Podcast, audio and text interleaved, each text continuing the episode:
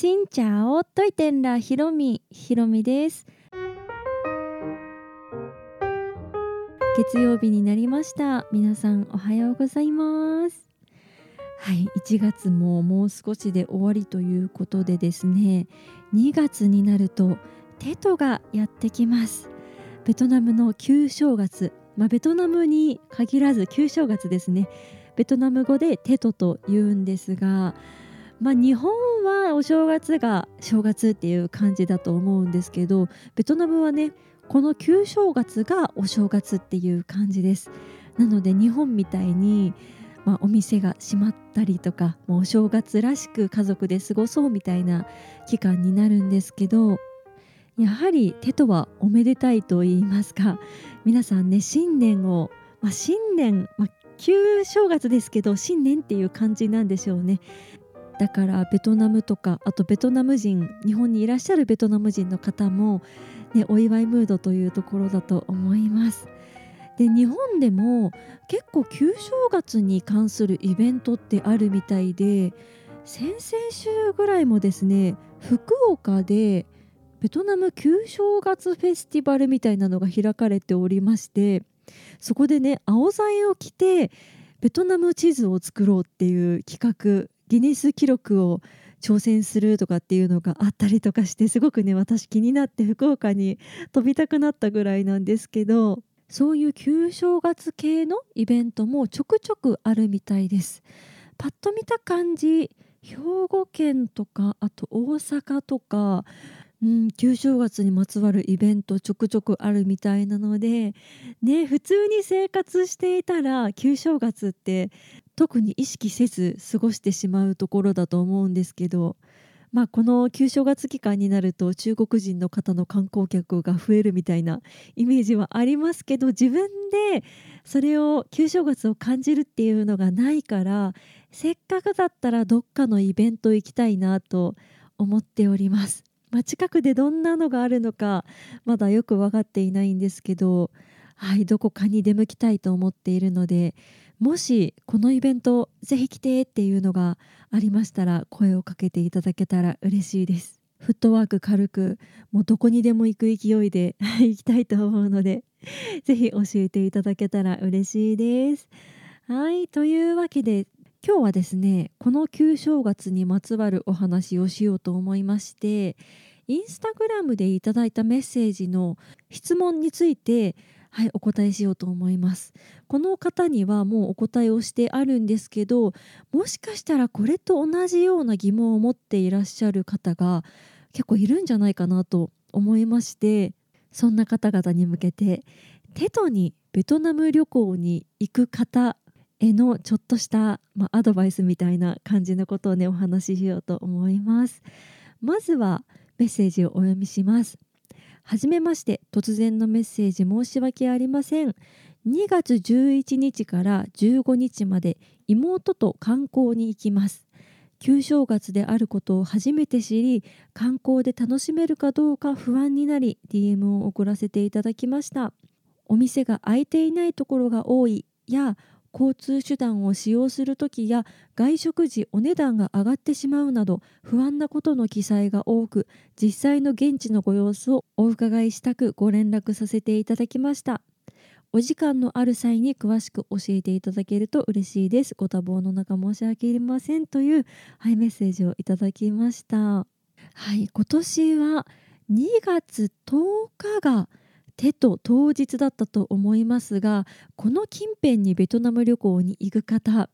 はい、テトがこの時期にある旧正月があるっていうことを知らない方結構いるんじゃないかなと思います。私もベトナム旅行3回目に行った時にちょうどテトの当日か前日ぐらいに帰国するみたいな日程で旅行を組んでしまいましてその時テトって知らんかったし実際ベトナム行ったらお店があんまり開いてなくってですねちょっと困りました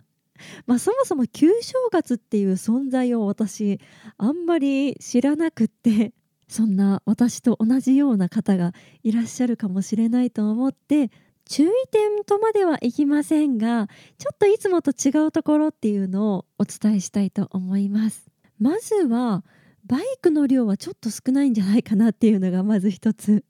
ね、ベトナムといったらバイクビュンビュン走ってもう道渡れんがっていう渡れないっていうのが楽しいっていう ところだと思うんですけどホーチミンとかハノイ、まあ、特にホーチミンだと思うんですけど観光地とか街中っていうもう市街地みたいなところに行くとちょっとバイクは少なめなのかなと思います。皆さんねベトナム人の方は地元に帰られるということでベトナム人の人の数もちょっと少なくなっているのではないかなというのがあります。まあ、そうなるということはお店が結構閉まっている、まあ、特に私が、ま困るほどではないですけど飲食店有名店ってあここ行きたいなって皆さん考えてるじゃないですか。で私もバインセオの美味しいお店に行きたいなと思って行ったらクローズしてたりとか近くのカフェこのカフェに行こうって言ってはるばる行ったらクローズしていたりとか結構お店選びは大変になることがあるかもしれないので行きたいレストランとかを多めに候補出しておくのをおすすめします。まあ旧正月とはいえどもなんかちょっと聞いたことあるのはですね旧正月の期間は従業員の給料が高いとかいうのをなんかその国の法律みたいな感じの決まりみたいな感じでやってるみたいなのを聞いたことがあるのでだからお店に出勤したい人とかお店を開けたい人とかいるのではないかなと思うから全部が全部閉まっているわけではないしね、もちろんその観光地に住んでいらっしゃる方もいるから100%閉まっているというわけではないですけど限られた時間で効率よくねいろんなところ行きたいと思うのでレストラン選びで、ね、時間がロスにならないようにちょっと多めに、はい、候補を持っていたりとか Google マップでチェックしておくとかっていうのはしておいた方がいいかなと思います。交通手段を使用する時や外食時のお値段が上がってしまうというのはどうなんだろうあんまり考えたことなかったんですけど、まあ、グラブ、ね、配車アプリをやってる勤務している方がきっと旧正月は減るんじゃないかと思うのでそうすると需要と供給の関係でちょっと値段が上がることはあるのかなと思います。あとはもしかしたら路線バスがねこの旧正月期間っていうのはやってないかもしれないのでどちらにしても配車アプリのグラブとかは入れておいた方が安心かなと思いますね外食の値段はどうなんですかね？さっき言った従業員の給料がねちょっと上がるっていうのに関係してもしかしたら値段上がるのかもしれないですけどそんなに意識したことはないです。手と期間だからめちゃくちゃ消費したお金使ったっていう感じはそこまでしてないかな、うん、私が手と言った時に困ったというかおっと思ったのはホイアンからダナンの空港まで帰りたいっていう時に路線バスがね運休してたんですね。テトだからということで。でちなみに今はですねダナンからホイアンの路線バスってなくなってしまってコロナで一回なくなっちゃってそのまま復活せずという感じで今もね多分ないと思います。だからグラブとかで行く人が多いと思うんですけど私が初めて本屋に行った時はまだ路線バスがあってでもテトでなくってそういう時にねやっぱりこう稼ぎに来る方というか あじゃあ僕が連れてってあげるよみたいな方がいてその方が個人の方なのか会社の方なのか全然よく分からなかったんですけどとりあえずバンみたいなもので私たち難民、はい、外国人の観光客の難民を拾ってくれて空港とかダナンの市街地まで送ってくれたっていうのがあります。なのでテトだからあもう無理だっていう風にはならず助け舟があるかもしれないので、はい、もしそうやってね送ってあげるよみたいなことを言ってくださる方がいたらちゃんと乗る前に値段の確認をしてから、はい、乗るようにしてください。まあ、ちょっと変な人にはねついていくのはあんまりよろしくないですが優しいベトナム人の方もいらっしゃるので何かあった時に助けてくださるかもしれません。そんな感じですかね。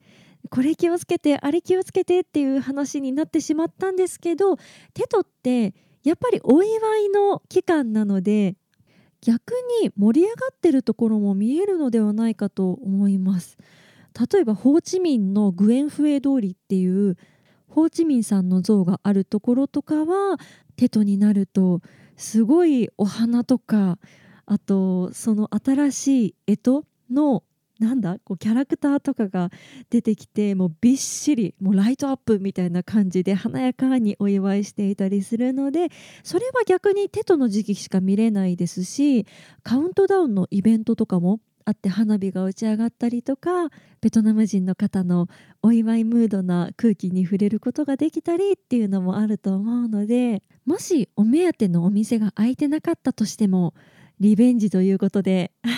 次ベトナム行った時にという楽しみになるのでねはいテトのベトナムをぜひ楽しんでほしいなと思います。